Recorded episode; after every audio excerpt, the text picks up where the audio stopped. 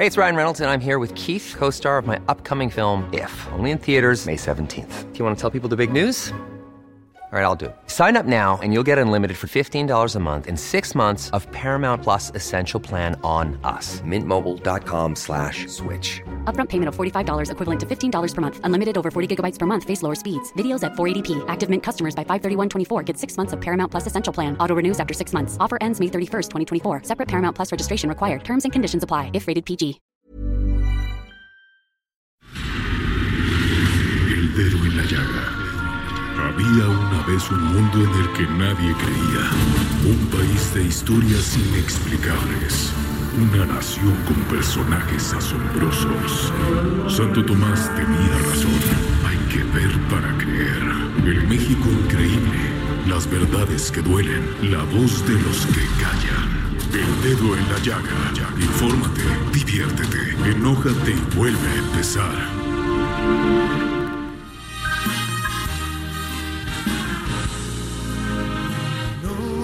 Noche de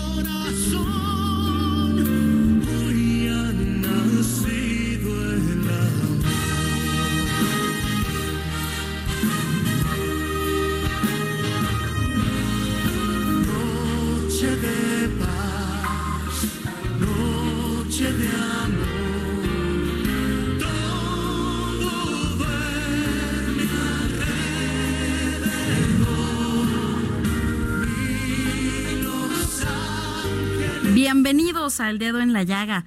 A nombre de la titular de este espacio, Adriana Delgado Ruiz, les damos una muy cordial, muy cordial bienvenida. Yo soy su servidora Claudia Ivette García y me acompaña aquí en cabina mi compañero Oscar Sandoval. Oscar, bienvenido. Tu compañero y amigo, mi querida Clau.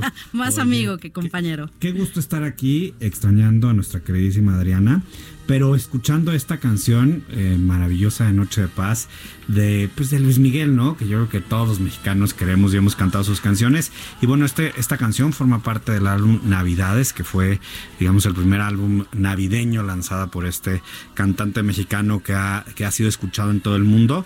Y fíjate nada más, este álbum llegó a posicionarse en el lugar número 51 en el Billboard. ¿Cómo ves? Yo soy súper fan de Luis Miguel, la verdad. Debo confesar. Ay, ay, ay. No, la verdad es que todo México somos fans de Luis Miguel, aunque, aunque haya quien lo niegue. Oye, ¿dónde nos sintonizan, querida, querida Claudia? Pues mira, Oscar, nos sintonizan a través del 98.5 nuestros amigos de la Ciudad de México y también nos escuchan en Guadalajara, Nuevo Laredo, Tampico, Villahermosa y Acapulco. Y también nos pueden escuchar a través de heraldodemexico.com.mx y nos pueden ver a través de Periscope.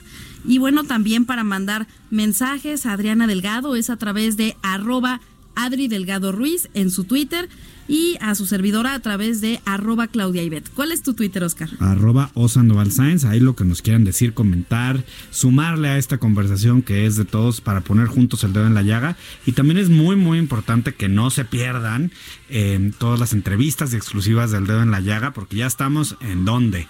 En iTunes y Spotify. Para descargar nuestro podcast simplemente tienen que buscar el dedo en la llaga o el Heraldo de México, el Heraldo Radio, y estamos listos para seguirnos escuchando.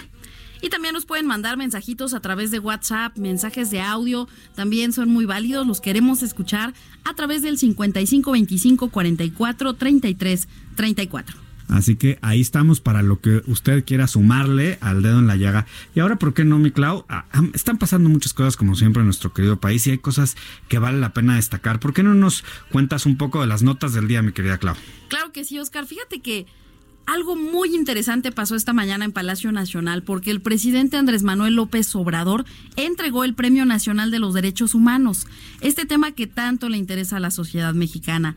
Optilia Eugenio Manuel, una mujer originaria de Guerrero, fue acreedora a este reconocimiento y bueno, se le destacó por denunciar abusos cometidos por personal del ejército mexicano en contra de los pueblos indígenas, de manera particular contra las mujeres, mi estimado Oscar, lo que le ha valido estar en constante situación de riesgo ante múltiples amenazas. Y bueno, pues esta mujer dio un conmovedor discurso en Palacio Nacional donde narró las carencias que viven los pueblos indígenas y por supuesto pidió justicia. Pues muy importante, Clau, porque no podemos hablar de disminución de las desigualdades si no empezamos respetando de dónde venimos, ¿no? Y los pueblos indígenas pues son sin duda fundamental para, para México. Y ahora, como ves, Clau, si nos vamos a una pequeña pausa aquí en el dedo en la llaga. Ay, perdóname, perdóname, perdóname, perdóname. Ya vamos, ya Te vamos. quiero Ya me comentar otra noticia, otra noticia que también es muy interesante, mi estimado Oscar, porque fíjate que también se entregó el Premio Nobel de la Paz. Este Háblame fue entregado en Noruega y bueno, lo recibió el primer ministro de Etiopía, Abiy Ahmed. Este hombre de 43 años asumió el cargo a inicios del año pasado y bueno, las pocas semanas que, que- que tuvo en el cargo, pues fueron de verdad asombrosas, asombrosas para, para el mundo, porque logró forjar un acuerdo de paz con las comunidades vecinas allá en Etiopía y de esta manera le puso fin a 20 años de conflictos en la región y además, bueno, pues se evitaron eh, muchas muertes porque se calcula que al menos había 80 mil personas fallecidas en dos décadas por este conflicto. Su discurso se puede resumir en una importante frase. Debemos neutralizar la toxina del odio. Ájale. Ernestina Godoy ya fue elegida como la primera fiscal general de justicia de la Ciudad de México y acaba de tomar posesión y de rendir protesta hace unos momentos. Ella ejercerá este nuevo cargo por un periodo de cuatro años. El dictamen fue aprobado por unanimidad en la Comisión de Administración y Procuración de Justicia. Pues fíjate qué importante. Fíjate qué importante, Claudia, no solamente que ya hayamos llegado a la Fiscalía de Justicia de la Ciudad de México, sino que sea una mujer la que está al frente de ella, ¿eh? Estamos en la época de paridad de género, así es. Estamos en la época en la que tenemos que hacer valer esto y además también de dar resultados que son muy importantes, sobre todo en esta, en estos tiempos, mi querida Claudia. Y la cuarta nota, mi estimado Oscar, la nota del día. México, Canadá y Estados Unidos por fin, por fin firmaron el protocolo modificatorio para realizar los cambios al TEMEC que sustituirá al TLCAN. Esta es una extraordinaria noticia para la región, es una extraordinaria noticia para la economía y es una extraordinaria noticia de cómo a partir de la negociación, el diálogo y el respeto de los distintos pueblos y de la soberanía nos lleva a resultados muy, muy, muy positivos, mi querida Claudia. Así es, déjame platicarte, Oscar, que el presidente Andrés Manuel López Obrador, pues habló por teléfono con Justin Trudeau, eh, primer ministro de Canadá, y también con el presidente Trump, a quienes agradeció su valiosa participación y apoyo para aprobar el TEMEC y, bueno, también la distinción de que sea firmado por México. Y fíjate que también hay que sumar una frase muy importante del presidente que dice con la cooperación para el desarrollo que será posible con este acuerdo, también se logra la unidad del continente americano. Cooperación para el desarrollo que es clave en estos tiempos, mi querida Claudia. Y bueno, para hablar de este tema precisamente, ¿quién mejor que el corresponsal del Heraldo de México en Washington, Armando Guzmán, pues para explicarnos cuál es la visión que se tiene en nuestro país vecino? Queridísimo Armando, ¿cómo estás? Oscar Sandoval, a nombre de nuestra titular Adriana Delgado, te saludamos desde México. Pues el saludo va también para ustedes desde Washington. Les voy a contar, yo tengo aquí ya un texto, el texto de la Cámara de Representantes, el del Comité de Medios de Arbitrios, que te da el resultado de lo que esto ah, o este nuevo acuerdo tiene. Y entonces tengo parte del lenguaje ah, que se firmó el día de hoy. Y tengo cosas completamente nuevas porque hay varias, varios renglones. Aquí en el dedo en no la llaga nos gustan las nuevas. aplicar.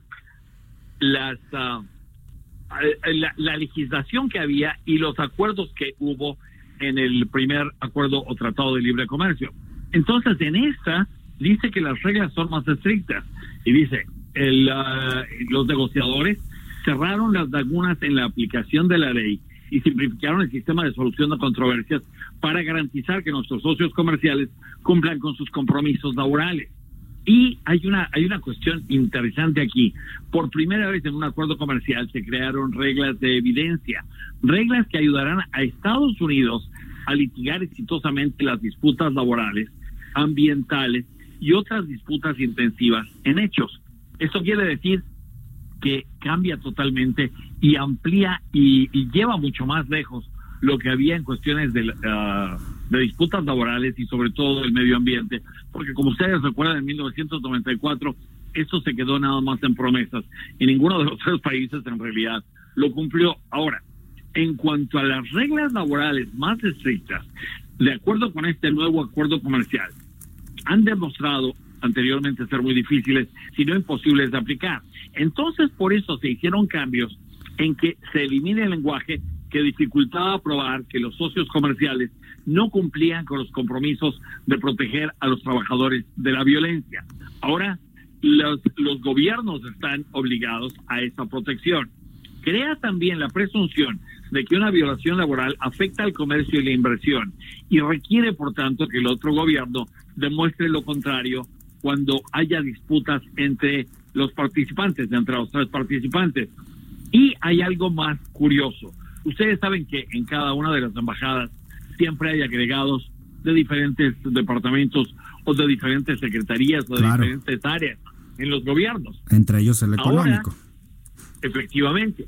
Ahora habrá nuevos mecanismos y recursos para garantizar que el gobierno de Estados Unidos supervisa efectivamente el cumplimiento de las obligaciones laborales de los acuerdos específicamente en México.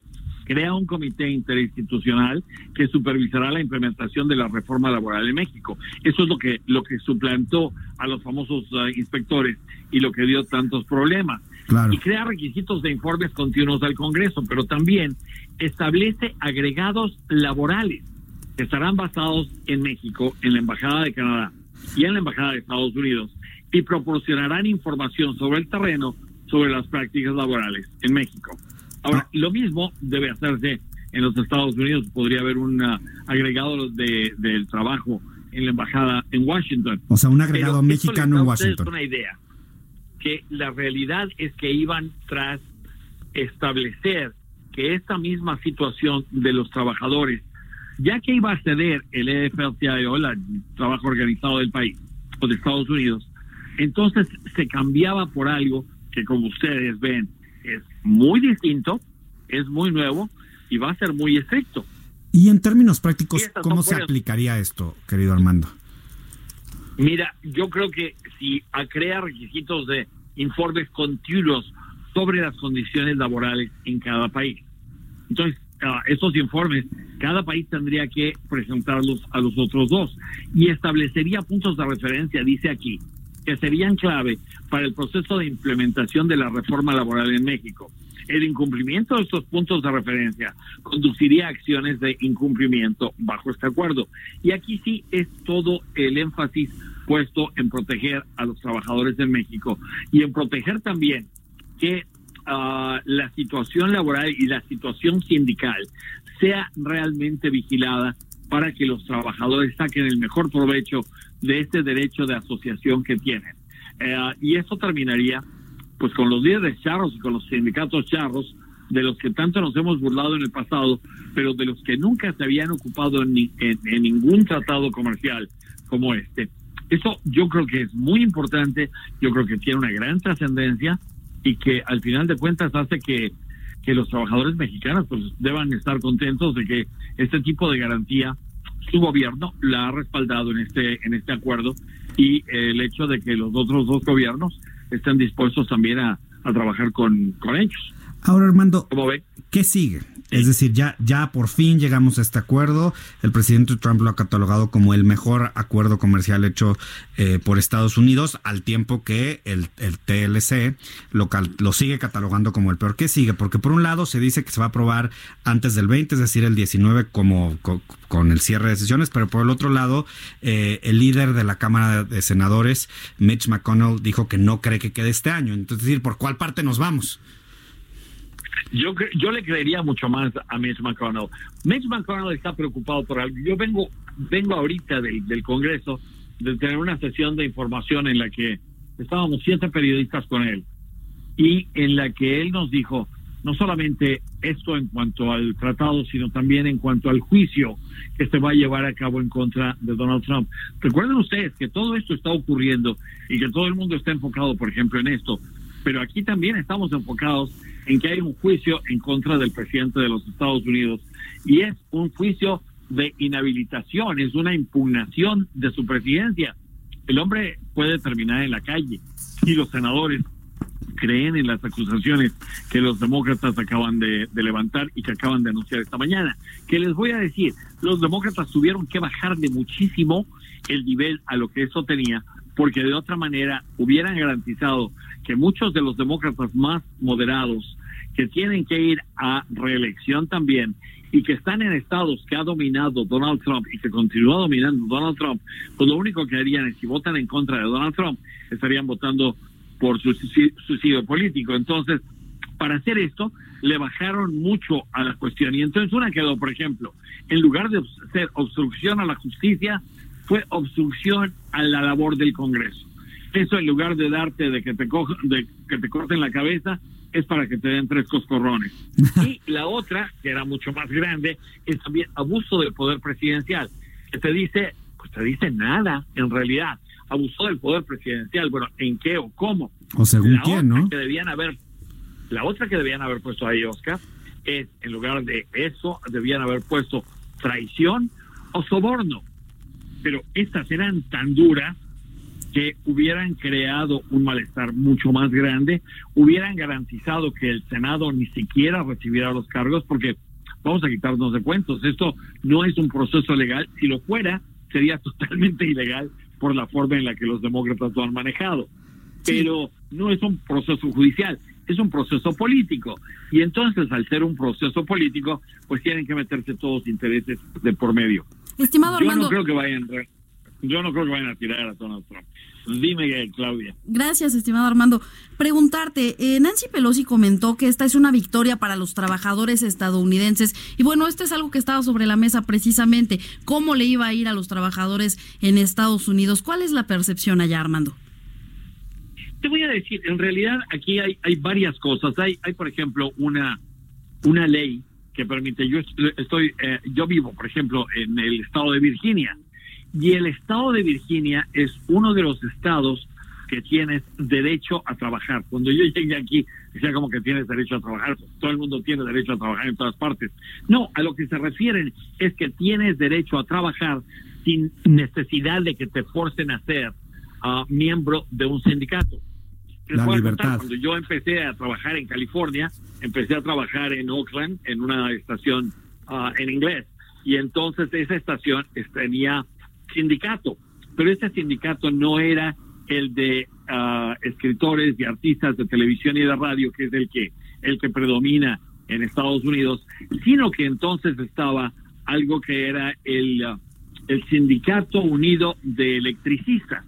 Y esto lo había hecho porque muchos de los miembros del, del staff de, de, la estación, los ingenieros y los camarógrafos, toda la gente que trabajaba con electrónico y eso, los habían unido a este sindicato. Entonces, para que yo pudiera entrar a trabajar a esa estación en California, tenía que ser miembro del sindicato. Y como no había Abstra, que es este otro que les digo, de gente que trabaja en radio y televisión, uh, como no existía Abstra, entonces yo tuve que entrar al sindicato de los electricistas.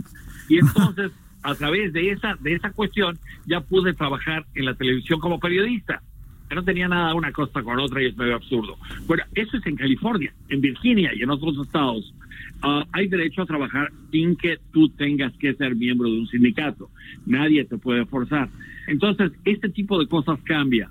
Aquí, en realidad, de lo que se trataba era de sobrepasar la oposición que había por parte del trabajo organizado de Estados Unidos, del AFL-CIO, que es en realidad como si tú pusieras, no sé, y, y no estoy muy familiarizado, debía estarlo, pero no estoy muy familiarizado si por ejemplo la CROC y la CROM existan Exacto. y la CTM, pero si ustedes pusieran todas estas organizaciones que existen o que existieron juntas, les daría lo que ahora en Estados Unidos es este AFL-CIO.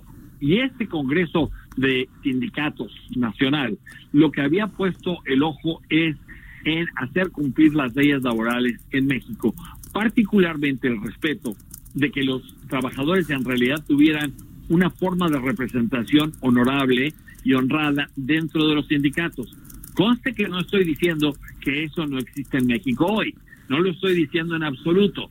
Ellos lo estaban diciendo y entonces ellos estaban asumiendo que había que cambiar ese tipo de cosas para garantizar que esa pertenencia a los sindicatos y ese comportamiento de los sindicatos a los trabajadores es. quedaba establecido. Y entonces Pues- por eso es que este monitoreo robusto e incluso los ah, agregados del trabajo en las embajadas ah, salió a relucir. Y eso es lo que reemplazó a la cuestión de los inspectores. Pues todavía tenemos muchísimo por ver, mi querido Armando. Sin lugar a dudas, aquí en el dedo en la llaga va a estar con nosotros. Muy importante, te agradecemos muchísimo haberte conectado con nosotros y habernos actualizado en lo que está pasando en relación al TIMEC desde los Estados Unidos. Te mandamos un fuerte abrazo. Gracias, Claudia. Oscar, es un gusto estar con ustedes, como siempre. Muchas gracias, Armando. Y ahora tenemos en la línea a Larry Rubin, presidente de la Comunidad Americana en México y además representante del Partido Republicano de Estados Unidos aquí en nuestro país, mi estimado Oscar. Mi querido Larry, ¿cómo estás? A nombre de Adriana Delgado, titular de este espacio, te saludamos y te preguntamos cómo estás viendo eh, que haya sido en México precisamente esta, esta eh, la reunión de las comitivas de Estados Unidos y Canadá y por supuesto nuestro país eh, para la firma de los cambios del TIMEC. Cuéntanos, Larry. Claro, Oscar y Claudio Ibet, pues eh, qué gusto saludarlos. La verdad es, es una señal muy importante y, particularmente eh, para transmitir eh, el, vital papel que juega México en esta, en, esta negociación y el papel que juega eh, a fin de cuentas como, como, eh, como socio estratégico de Estados Unidos y Canadá. Y yo creo que, que la señal se mandó, por eso vino Krista Freeland, por eso estuvo Jared Kushner, Robert Lighthizer, entre algunos de los tantos invitados. Y, y- y creo que la señal es clara. México es necesario para esta gran eh, colaboración tripartita y definitivamente pues eh, pues eh, se, se hizo en, en, en Palacio Nacional frente al presidente López Obrador como testigo. Ahora, Larry, ¿qué es lo que identificarías tú como los principales cambios y ventajas para los tres países y en especial para México? Claro. Particularmente lo que estaba buscando Estados Unidos más que Canadá, pero también se sumó Canadá, es que eh, a los temas laborales, particularmente eh, con respecto a sindicatos y, transparencia de sindicatos, eh, sí se llevaran a cabo en el, en el Telecán original, aunque estaban puestos, pues nunca se le dio seguimiento y ese es uno de los temas principales a los que a los que se pudo llegar un, acuerdo significativo. De igual forma, el tema de las eh, de, de las re- revisiones eh, laborales, pues ese era otro tema, ¿no? Que, que México invitaba a que fuera un panel y parte de la discusión es que fuera eh, más que un panel, que fuera una revisión aleatoria, pero se decidió dejar en el panel y eso creo que le dio certidumbre también a México que, eh, que no va a ser algo unilateral este tipo de revisiones, sino que será algo bastante bien, eh, bastante bien orquestado y ese es un, un- uno de los cambios importantes, pero sin duda todavía tendrá que llevarse a la Cámara de Representantes, aunque creemos que, que, será manejada de la forma más expedita para su aprobación. Pues sí, así lo, así lo han dicho, ¿no? Nancy Pelosi, y digo, con excepción de el líder en el Senado, pues se ve un poco más, se retrasa un poco. Ahora, en la práctica, este tema que hablabas tú sobre las inspecciones laborales, que fue donde se atoró bastante el tema y hablábamos aquí en México de la soberanía, al final de cuentas quedó bajo esta figura de agregado laboral en la, en las embajadas y que al final de cuentas, pues va a ser una, una continuidad de informes eh, frente a, frente a los, frente a los, a los tres países, ¿no? Y además eso, pues es equitativo, es decir, México puede tener su agregado laboral en Canadá y en Estados Unidos, como cualquiera de estos dos países lo puede tener en México. ¿Cómo va a funcionar esto en la práctica? Cla- claro que sí, bueno, parte, parte de ello es que, eh, que, que sea algo equitativo, que, que sea un espejo, en pocas palabras, y definitivamente eso es lo que, eh, lo que se ha logrado en este acuerdo. Todavía falta la operatividad del mismo, y eso será lo que en las próximas semanas se va a tener que diseñar y definir para que pueda funcionar de una forma adecuada en las tres naciones, pero la idea es que sí, que todo lo que suceda o se le pida a uno de los socios comerciales, también eh, sea equitativo para las otras naciones. Larry, te queremos pedir, por favor, nos permitas un momento en la línea, porque es muy importante para nosotros entender, ya se resolvió el tema político, pero ahora queremos saber cuáles son las perspectivas económicas. ¿Nos esperas después de un corte para Será un respondernos? placer, claro que sí, Claudibet. Gracias. Estamos aquí en el dedo en la llaga. Escríbenos al WhatsApp en el dedo en la llaga 55 25 44 33 34 55 25 44 33 34 Heraldo Radio, la H que sí suena y ahora también se escucha.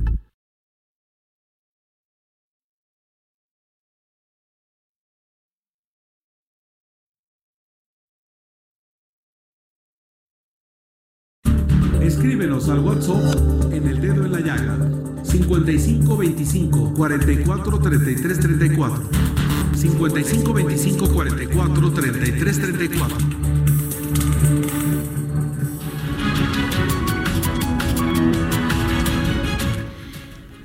Gracias por estar con nosotros aquí en El Dedo en la Llaga, a nombre de nuestra titular Adriana Delgado Ruiz. Eh, le saluda Claudibet García y Oscar Sandoval. Estamos platicando con Larry Rubin, presidente de la Comunidad Americana en México y representante del Partido Republicano de Estados Unidos en México. Oscar. Eh, Larry, ¿cómo estás? Estábamos hablando con Claudio Ibet sobre mm, los impactos económicos que va a tener esto, ¿no? Es decir, antes hablábamos de que pues seguíamos con el TLC, pero ahora eh, tenemos otros aspectos como es economía digital, como es este tema laboral. ¿Por qué no nos hablas un poco de los beneficios que vamos a obtener en este sentido? Definitivamente, Oscar, pues parte, parte de estos beneficios, como tú muy bien apuntas, tienen que ver con comercio digital, pero también eh, lo que está haciendo este tratado, y esto creo que es la maravilla de este tratado, es le está dando una fuerza al micro y pequeño empresario que antes no había tenido. Entonces, eh, a fin de cuentas, el gran motor de la economía, como todos sabemos, y el que más emplea en México, en Estados Unidos y Canadá, son los micro y pequeños empresarios. Eh, lamentablemente es uno por uno, ¿no? Y después eh, suman miles y miles, pero ahí es donde hay grandes oportunidades para los micro y pequeños empresarios y sin duda se atienden las necesidades de las grandes empresas, pero ahora sí, el micro y pequeño empresario le va, por ejemplo, a poder vender al gobierno de Estados Unidos, un microempresario de México que tiene eh, una innovación particular, venderle al gobierno de Estados Unidos y pues eso le va Es decir, a- antes no podíamos hacer eso. O sea, podíamos Sí. vender a Estados Unidos, pero no al gobierno de Estados Unidos. Exactamente, no se podía transaccionar con el gobierno de una u otra nación. Entonces, ahora lo que hace el tratado es le da, le da eh, pues ese papel de eh, preferencia al pequeño y mediano empresario, justo como lo que hacen en Estados Unidos, donde el 20% de las compras gubernamentales tienen que venir de una minoría, ¿no? llámese eh, de un, de un eh, de, de una, de una empresa, de pequeña y una mujer o de, ¿no? de tantas minorías que existen en Estados Unidos, de un hispano, etcétera, etcétera. Pero a ver, ¿entraríamos nosotros como parte de ese 20% de las minorías, por llamarlo de alguna forma? ¿O No, es algún ese otro es esquema? otro programa, e- ese es otro programa, Oscar, totalmente diferente. Es un programa eh, similar, digamos, en su composición, pero es un programa en donde las tres naciones pueden participar. Entonces, Oye, sí, por ejemplo, ¿Y, sí. ¿Y de cuánto estamos hablando? Que es, ¿De qué tamaño es el pastel al que podríamos acceder? Pues para que tomemos nota, porque pues digamos, tener de cliente al gobierno de cualquier país, ¿no? De México, pero también de Estados Unidos, pues es atractivo para muchos. Definitivamente, y, pues eh, la envidia de todos los otros países que no están en el TEMEC, ¿no? Porque eh, a fin de cuentas el gobierno americano compra eh, no miles de millones, trillones de dólares, ¿no? Entonces ahí es donde, eh, donde cualquier país quiere eh, o, o desea acceder al gobierno de Estados Unidos y bueno, ahora México y Canadá como los socios principales de Estados Unidos y los socios favoritos de Estados Unidos, pues van a poder hacer eso y otras tantas cosas que el TEMEC, eh, digamos, estas joyas que el TEMEC tiene, que poco a poco se van a ir conociendo. Oye, pero nos estás catalogando como los socios favoritos. Eso es, eso es muy fuerte, ¿no? Sobre todo porque, bueno, las negociaciones con China están siguiendo su curso. En esta, en este proceso de negociación, México alcanzó el primer lugar de comercio con Estados Unidos a nivel global. O sea, así, así, tanto como los socios consentidos nos podemos llamar. Definitivamente, junto con Canadá, la verdad es que la región se convierte en la región, eh, pues ahora sí, más potente del mundo, ¿no? Porque cuando ves el tamaño de la economía de Estados Unidos, que representa hoy el 25% contra el 14% que representa China, eh, pues esta región ahora representa un poderío económico muy importante, ¿no? Y a veces perdemos la perspectiva de lo que va a representar el TEMEC para México, por ejemplo, y eso, nada más para dar un ejemplo, la economía, eh, nosotros calculamos en la comunidad americana que va a, creer, va, va, va a crecer eh, de 600 mil millones de dólares, que es hoy el comercio México-Estados Unidos, a casi un trillón de dólares. Entonces, Wow. Casi el doble del, eh, del comercio actual va a representar el TEMEC ya que ya que entra en funciones y, después de, tres a cuatro años. Oye, ¿y qué otras joyas nos vamos a encontrar en este TIMEC? Que, que al, porque ya, ya en México ya lo habíamos aprobado, lo habíamos mandado y luego nos lo regresaron. Ahora sí vamos por el bueno. Eh, ¿Qué otras joyas encontramos? Bueno, definitivamente aquí Estados Unidos van a estar del apoyo de, México porque está llegando una tasa de, de, empleo neto, o sea, quiere decir que ya no hay más trabajadores en Estados Unidos para, eh, para las tantas plantas y, demás que existen allá. Entonces, eh, las empresas pues eh, van a tener que, buscar otros lugares donde abrir sus plantas y, y esos otros lugares por, eh, por, las, por los beneficios que México hoy ofrece, pues eh, pues se vendrán para, para México. Entonces, también vamos a estar viendo eh, miles y miles de empleos nuevos generados en el país y sin duda le da una certidumbre al inversionista norteamericano y a fin de cuenta al inversionista extranjero eh, impresionante. Larry, te vamos a interrumpir un segundo. No nos dejes en la línea porque vamos a regresar contigo, pero en estos momentos se está llevando a cabo la conferencia de prensa en donde se está hablando justo de estos temas. Vamos, vamos al aire. Con todo gusto. Canadá tener su listado inicialmente mínimo tres personas y a los seis meses o sea, tiene que crecer a cinco personas. Tres listados. Llegado el momento de un panel, eh, se van a escoger tres personas. Una será alguien de la lista de Estados Unidos que va a escoger México. Otro va a ser de la lista de México que va a escoger Estados Unidos. Si la disputa es Estados Unidos-México, podría ser Canadá. Y el tercero es, en común acuerdo de las dos autoridades, una tercera persona que no sea ni estadounidense ni mexicano. Un tercero. A lo mejor es un canadiense, a lo mejor es un alemán, alguien de la OIT. Nosotros en México tenemos mucha inclinación a usar la OIT, entonces tenemos todo el derecho. Entonces, y ese panel va a ver las cosas, ¿sí? Va a fallar. Entonces, esos son inspectores, pues por supuesto que no. No son unilaterales, no son decisiones que se disparan con un balazo unilateralmente, que decide el otro país, que son de otra nacionalidad. Son completamente lo diferente. Es una solución que a todos los que hemos consultado en México, especialistas, eh, empresas, líderes empresariales, el corte de junto, dicen qué maravilla. Esta es la forma de hacerlo y no los inspectores. Una segunda medicina que se crea en respuesta a lo de la eh, cumplimiento, ¿no? las preocupaciones de cumplimiento de los, de los demócratas va a cumplir México. Bueno, pues qué bueno que se preocuparon.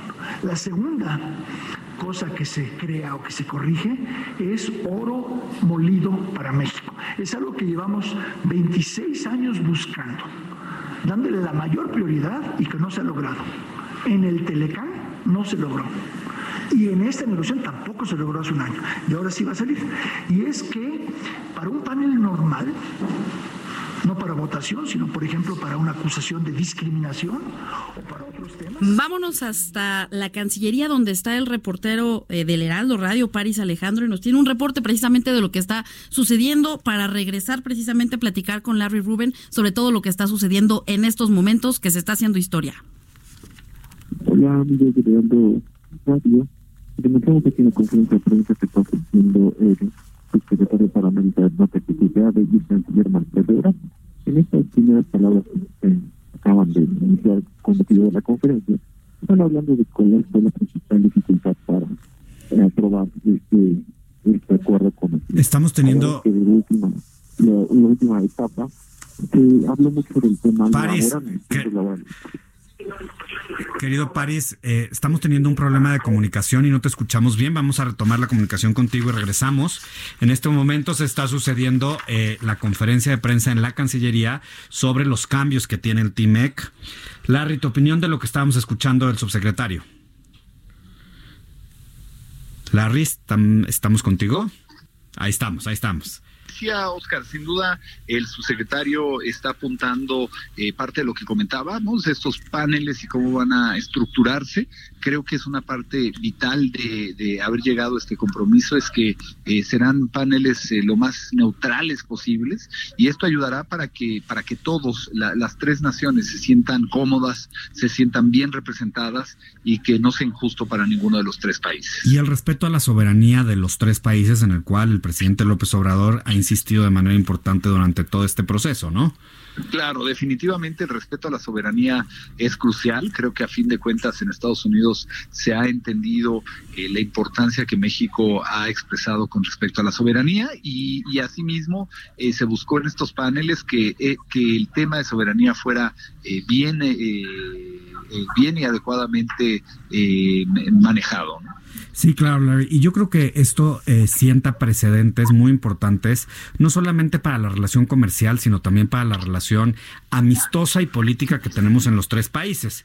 Y esto seguramente va a, hay una frase del presidente López Obrador que llama particularmente mi atención durante su discurso el día de hoy, y es el énfasis que pone en cooperación para el desarrollo y enfrentar de mejor manera los problemas sociales como el fenómeno migratorio.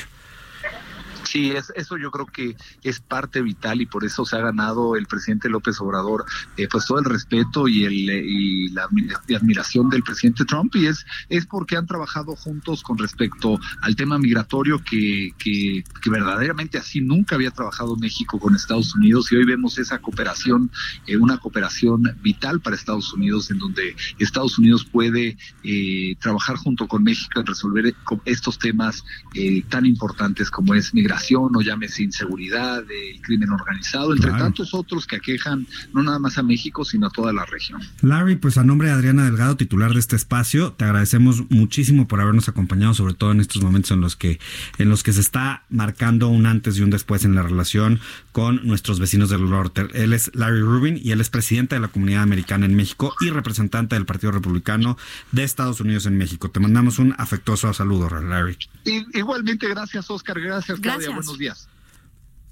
Pues mientras tanto sigue la conferencia de prensa del subsecretario Seade, quien ha sido fundamental en la negociación de este tratado comercial entre México y Estados Unidos, no solamente en la administración del presidente López Obrador, sino inclusive en el final de la pasada administración en la cual se incorporó de manera muy sagaz y eficiente y pues que han tenido que ir enfrentando junto con, con, con, todos los negociadores diferentes momentos pues para hacer realidad este, esta, eh, la firma del tratado Tratado México, Estados Unidos y Canadá, que además nos sobra decir se da en un momento eh, particularmente importante políticamente hablando eh, en los Estados Unidos y en Canadá después pues de una elección en donde el donde Justin Trudeau también pues tuvo tuvo sus momentos políticos relevantes como sucede en cualquier otra campaña política, pero que pone sobre la mesa un factor que a veces se nos olvida que es la importancia de a pesar de los momentos políticos complejos seguir teniendo la visión de un país en materia económica y en este particular tratado, como lo decíamos ahorita y como lo ha señalado el presidente López Obrador, metiendo también temas como los temas sociales y los temas laborales, mi Claudia. Y yo te quisiera preguntar, Oscar, tú que eres un especialista en temas económicos y, un reconocido analista, también columnista del Heraldo de México, ¿cómo nos va a beneficiar a los mexicanos de a pie? Aquellos que a lo mejor no tenemos una empresa o que a lo mejor eh, no tenemos eh, grandes inversiones, pero que sí podemos eh, o podremos ver un cambio en el día a día, como se vio hace 26 años cuando entró el Telecán y que hubo muchos cambios, la gente podía ver pues una mayor oferta de artículos, por ejemplo. ¿Cuáles son esos cambios, Oscar, que vamos a ver en estos momentos? Tocas un tema muy importante, Claudia, porque digamos, a veces se nos olvida cómo ha cambiado México y cómo ha cambiado el mundo en los últimos 25, 30 años, ¿no? Es decir, cuando, cuando nosotros crecimos, yo tengo 40 años, pues no, no está no estábamos nada más en, un tema. es- eh, no, no- no veíamos este dinamismo de, de la economía. Entonces, eh, el, el acceso a más productos también impacta en cuanto a la disminución de precios y vamos con, con este tema, Claudia, por favor. Y, y es que muy importante, Oscar, como bien lo dices, este cambio eh, generacional y este cambio de visión tiene mucho que ver también con Canadá y por eso tenemos en la línea a Armando Ortega, quien es el presidente de la Cámara de Comercio de Canadá aquí en México. Armando, muy buenas tardes. ¿Cómo están, Oscar Claudia? Buenas tardes. Armando, qué gusto tenerte aquí. Somos tres socios comerciales, un, un dinamismo económico muy importante, un bloque económico muy importante como el mundo. ¿Cómo vernos ahora como región, Estados Unidos, México y Canadá, a la luz del TIMEC? Mira, eh, yo creo que esa es una muy buena introducción. Eh, en muchas áreas económicas, en varios sectores, como en el sector automotriz, en el sector siderúrgico, en el sector textil y calzado y en algunos productos agroindustriales, somos ya una región norteamericana, más allá de países con intereses y objetivos específicos, somos una región. Entonces, el TEMEC eh, en sí mismo, pues es, digamos, la formalización, el refrendo de un nuevo capítulo de esa relación comercial y quizá lo que hay que reconocer es lo complejo que ha sido en vista de las particularidades del liderazgo que existe en Norteamérica. ¿Cuáles serían las oportunidades más importantes que vislumbras ya en acción? Digo, falta todavía un proceso legislativo y demás en, en Estados Unidos y en Canadá, pero, pero, pero ¿qué, ¿qué posibilidades ya podemos estar observando? Mira, eh, quizá lo primero es eh, empezar por lo que comentaste. Eh, este acuerdo es el resultado de una larga negociación, sobre todo en la Oficina del Representante Comercial de Estados Unidos, con su propio Congreso, sobre todo con el ala demócrata, y además en medio de una turbulencia política. Eh, eso en sí mismo, digamos, tiene un valor que es muy particular. Y yo diría que eh, la región norteamericana es extraordinariamente competitiva, por ejemplo, en materia energética. Es la región que tiene la disponibilidad, por ejemplo, de gas eh, al precio más competitivo del mundo. Eso la hace una región poderosa.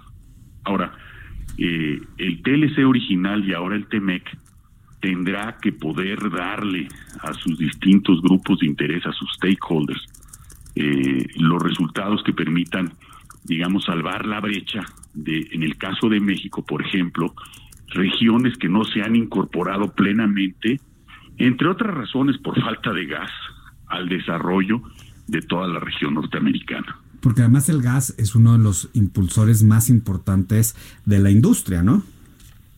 Absolutamente. Y si tú ves en un mapa, en el mapa, por ejemplo, de México, las regiones más desarrolladas contra las regiones menos avanzadas, la, el mapa te, te indica qué regiones lo son porque hay disponibilidad de gas y qué regiones, aunque tengan gas en el subsuelo como Tabasco, no se han desarrollado porque no han llegado los gasoductos, no ha llegado la disponibilidad y por lo tanto no ha habido la inversión de áreas de manufactura y de otro tipo de industrias o servicios que lo requieren para poder operar.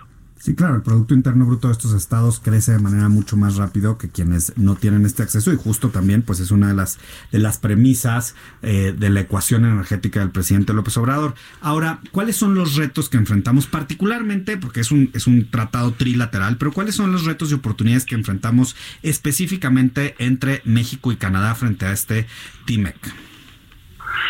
Mira, eh, por ejemplo, esta, esta última petición que hizo Estados Unidos para modificar de último minuto la regla de origen eh, automotriz por lo que hace al, al, aprovisionamiento de aluminio y de acero, eh, demuestra que uno de los retos es, en el caso de México, en donde hubo un periodo de gracia de siete años para que pueda haber esa inversión y podamos nosotros mismos producir ese, ese acero, eh, tú tienes como Estados Unidos, perdón, como México y Canadá, el reto de eh, haber aceptado condiciones que le son en cierta forma más favorables a Estados Unidos que lo que le son a Canadá y a México. porque la regla de origen original automotriz del 62.5% de contenido regional versus la que se negoció en el TEMEC, con esta adición en acero y aluminio, eh, está cargada en favor de Estados Unidos. Y así lo han vendido correctamente los demócratas, Pelosi y sus aliados, y el propio presidente Trump. Yo diría que el gran reto es que se use el, TEMEC ya reforzado una vez que pase los procesos de ratificación que ocurrirán en los próximos, las próximas semanas y entrará en vigor en los próximos meses, es poderlo aprovechar como una plataforma para impulsar no solo la integración norteamericana, sino en el caso, por ejemplo, de México y Canadá, la de ciertas industrias que pueden haberse quedado rezagadas o que van a tener originalmente que aprovisionarse de Estados Unidos hasta que desarrollen su propia capacidad de generar los insumos propios. Sí, Armando, te saluda Claudia Ibet García. Quisiera preguntarte, entrevistábamos hace unos momentos a Larry Rubin y él nos decía que considera que esta región, eh, la región de Norteamérica, se está convirtiendo en la más potente de todo el mundo. ¿Tú coincides con esto? Bueno, eh, hemos tenido recientemente nuevas iniciativas, por ejemplo, en Asia, eh, para, para generar regiones que impulsen plataformas para la promoción de negocios, comercio e inversión en particular, y convertirse pues en, en, regiones extraordinariamente competitivas. Yo creo que la, la gran diferencia es que en Norteamérica llevamos un proceso de 25 años y contando de in integración paulatina regional uh -huh. y de cadenas de valor regional norteamericana crecientes que se van a impulsar aún más con esta renegociación del tratado y con un tratado que además ha sido modernizado en diversas áreas que originalmente no estaban previstas, como por ejemplo el comercio digital o por ejemplo el tema de la facilitación aduanera, incluyendo algunas, eh, algunas modificaciones de último minuto este, que se hicieron en, en este TEMEC que se, que se acabó de negociar con expertos independientes, con funcionarios in situ, en materia no solo de verificación aduanera, sino incluso atachés laborales y atachés en materia ambiental, etcétera. Sí, claro. Entonces, yo, yo, creo que la región norteamericana, por su historia y por esa, digamos, por ese precedente de muchos años de integración paulatina, es mucho más poderosa en el, en el, en el futuro inmediato como una realidad y, y, en el futuro inmediato eh, con, con, esta nueva plataforma. Pues te pues, agradecemos muchísimo Armando, nos quedamos con, con, con, esto que nos dices de la importancia de la plataforma como región de Norteamérica y el potencial que tiene. A nombre de Adriana Delgado, titular de este espacio, te agradecemos Armando Ortega, quien es presidente de la Cámara de Comercio de Canadá en México. Muchísimas gracias a ustedes, Claudia y Oscar. Un gracias. abrazo. Qué histórico este día, Oscar, que estamos viviendo y que eh, estamos siguiendo precisamente la conferencia del canciller, del subsecretario SEADE. Y bueno, es muy importante abrir esta mesa de análisis a todas estas voces, a esta pluralidad que hemos tenido aquí en el dedo en la llaga. Y sabes que, eh, Clau, yo creo que el reto empieza hoy. Ahora ya tenemos un tratado de libre comercio actualizado, un tratado de libre comercio que responde a estos tiempos, un tratado que además eh, durante todas las negociaciones que fueron muy largas, se privilegió siempre la soberanía y el equilibrio entre los tres países y digamos ahora estas condiciones para una promesa que quedó que quedó eh, pendiente eh, que es eh, que logremos igualdad de condiciones en los ciudadanos de México, de Estados Unidos y de Canadá.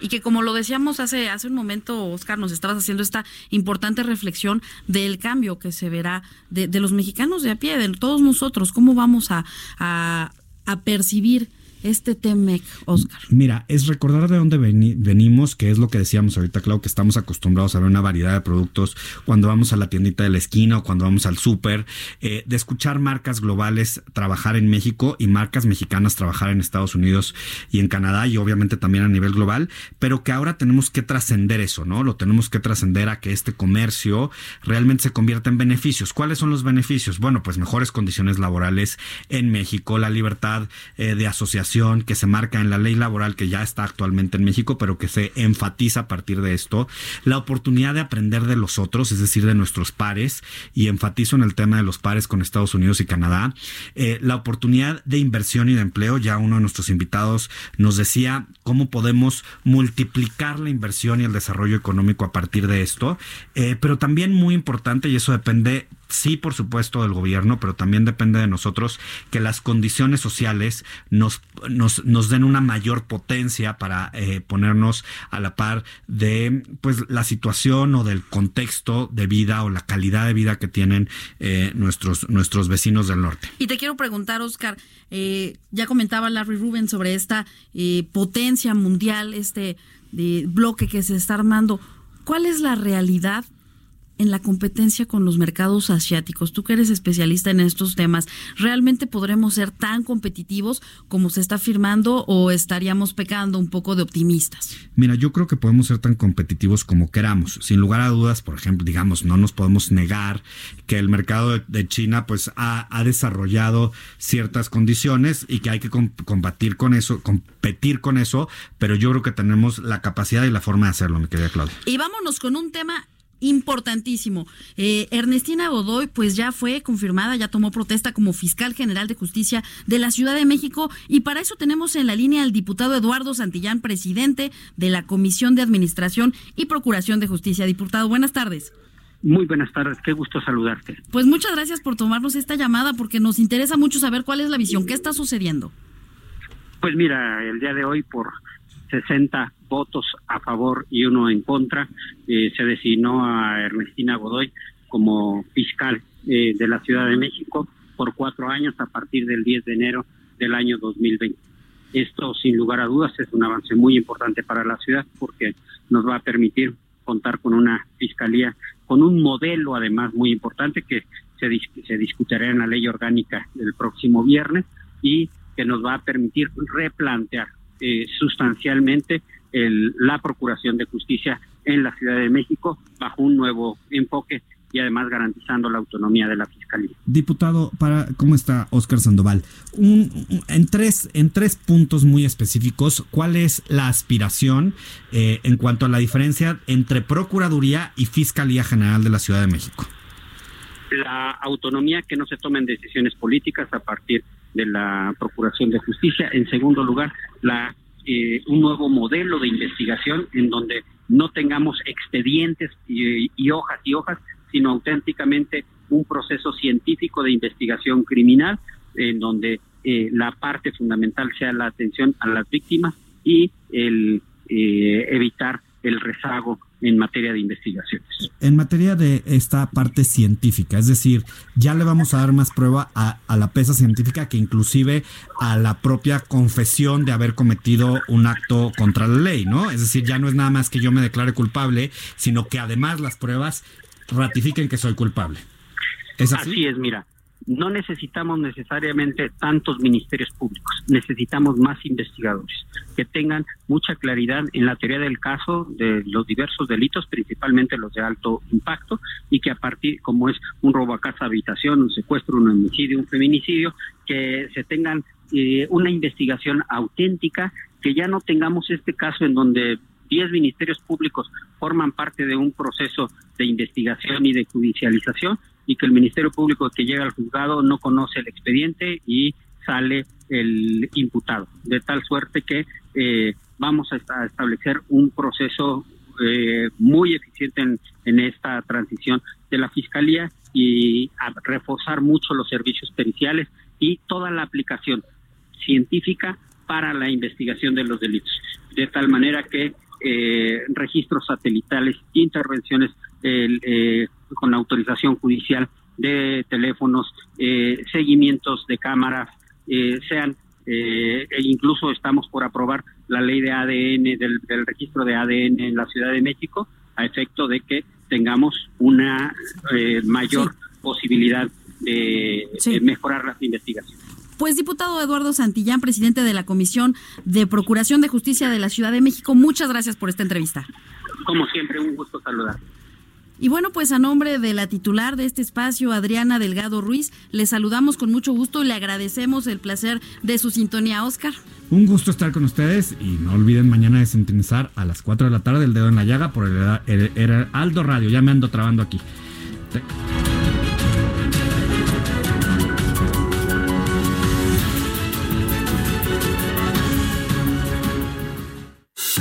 Esto fue El Dedo en la Llaga con Adriana Delgado. Heraldo Radio, la HCL se comparte, se ve y ahora también se escucha.